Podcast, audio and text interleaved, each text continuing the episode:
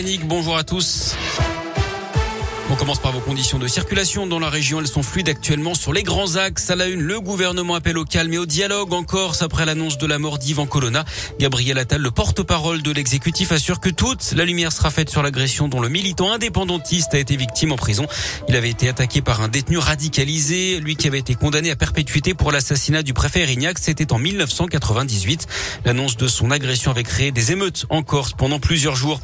Les suites de l'assassinat du rugbyman Martine à Rambourou à Paris samedi. Une femme est présentée aujourd'hui à un juge d'instruction en vue de sa mise en examen. Elle est âgée de 24 ans. Il s'agirait de l'approche du principal suspect, un militant d'extrême droite. C'est elle hein, qui aurait été au volant de la voiture de laquelle deux autres suspects auraient tiré sur l'ancien international argentin. La remise en liberté de Cédric Jubilard, une nouvelle fois rejetée. C'est la quatrième fois en neuf mois. Il est toujours soupçonné du meurtre de son épouse Delphine Jubilard, disparue dans la nuit du 15 au 16 décembre 2020. Il avait été écroué en juin dernier. Les recherches se poursuivent pour tenter de retrouver le corps de la jeune femme, mais sans succès pour l'instant.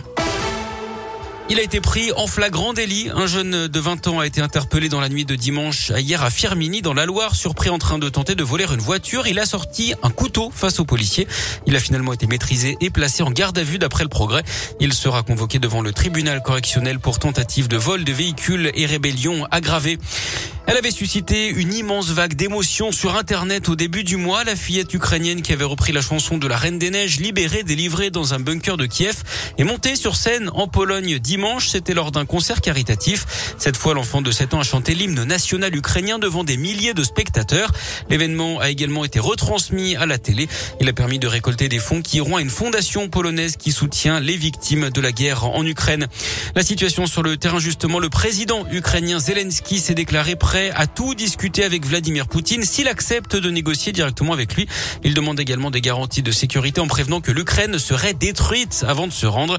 Hier, la France a acheminé 55 tonnes de matériel médical informatique, de lait pour enfants, mais aussi des groupes électrogènes vers l'Ukraine via la Pologne. Et puis une, deux ou trois étoiles. Fin du suspense aujourd'hui pour les grands restaurants de la région avec le palmarès 2022 des étoiles Michelin. La réponse, on l'aura à partir de 16h30. En voilà un ou une qui n'aura plus trop de mal à payer son plein d'essence dans la région. Un joueur a remporté 15 millions d'euros au loto dans l'Allier. Il a trouvé les 5 bons numéros et le numéro chance samedi dernier. Il a désormais 60 jours hein, pour se manifester, ce que n'a toujours pas le fait le vainqueur de l'euro million euh, fin janvier. Un joueur de l'autre qui avait remporté 1 million d'euros qui n'a toujours pas récupéré son argent. Le délai de 90 jours s'achève ce soir à 23h59. Si personne ne vient réclamer son dû, la somme retournera dans les caisses de l'État.